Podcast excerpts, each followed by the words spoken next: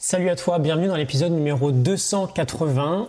On est dimanche 13 janvier, c'est Jamie, j'aimerais ce matin euh, répondre, enfin plutôt développer une réponse à une question qu'on me pose très souvent. On me demande beaucoup si je pratique la lecture rapide.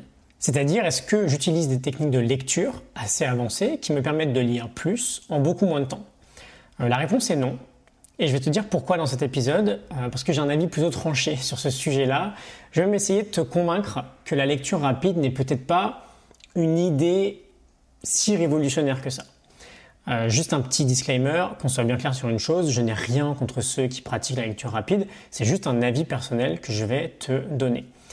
Euh, quoi qu'il en soit, c'est vrai que la question est légitime, parce que j'ai lu presque 250 livres sur les 2-3 dernières années, c'est quand même assez conséquent, ça commence à faire beaucoup, et naturellement j'aurais pu m'orienter vers des techniques de lecture qui permettent de lire beaucoup plus vite, afin bien sûr de gagner du temps, euh, mais aussi afin peut-être d'être plus efficace dans la compréhension, parce qu'en réalité ce sont les deux bénéfices principaux dont on va te parler quand on évoque la lecture rapide. Gagner du temps, parce que tu lis deux à trois fois plus vite, et gagner en compréhension, parce que pour lire plus vite, tu dois avoir un niveau de concentration encore plus élevé.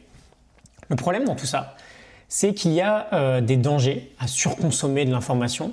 On le sait tous, hein, c'est une de nos problématiques. Aujourd'hui, l'information est disponible dans une quantité qu'on n'a jamais vue encore dans le passé.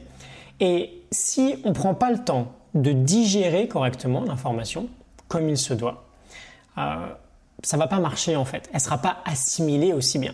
C'est exactement la même chose qu'avec de la nourriture. Si tu te gaves d'excellents nutriments, mais que tu, euh, excuse-moi, mais que tu vomis tout ce que tu as mangé dans la journée, ça n'a aucune utilité pour ton corps.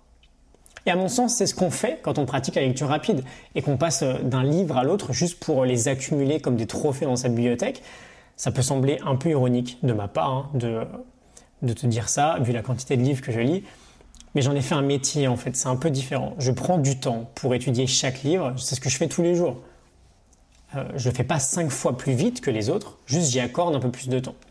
Et ce qui a le plus de bénéfices, à mon sens, quand on parle de lecture, c'est pas la lecture rapide, c'est la lecture profonde.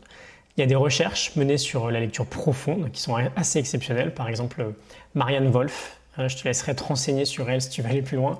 C'est une nana assez calée. Elle nous montre que la lecture profonde, donc quand je parle de lecture profonde, hein, c'est l'idée de s'imprégner à 100% dans un livre, de l'éplucher dans les moindres détails et de laisser le temps à notre cerveau de digérer l'information avec de l'analyse, de l'esprit critique, et pas juste de l'ingurgitation d'informations en masse. Euh, elle nous montre que ça stimule les mêmes parties du cerveau que si on expérimentait vraiment ce qu'on lisait. Euh, qu'on active aussi des régions du cerveau qui gèrent l'analyse et la réflexion profonde, et surtout qu'on augmente, et c'est ça qui est fascinant, la plasticité de notre cerveau. On crée des connexions différentes qui nous permettent à terme d'évoluer dans notre vision du monde et dans l'application de ce qu'on lit.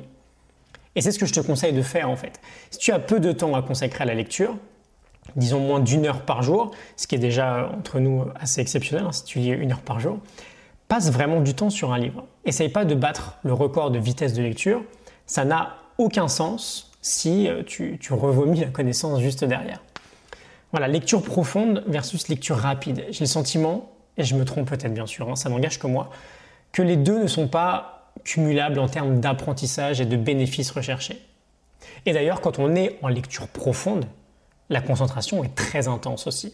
Donc elle annule même le bénéfice prétendu euh, en concentration de la lecture rapide. Voilà, juste mon avis, t'en fais ce que tu veux, mais prends du temps pour vraiment analyser ce que tu lis. Choisis peu de livres, mais rentre à fond dans ces livres-là. Si jamais tu as assez peu de temps à, y consacrer, essaie pas de lire un maximum de livres pour lire un maximum de livres c'est plutôt du bon sens. Je te retrouve demain pour un nouvel épisode. Je te souhaite un excellent dimanche. À demain. Salut.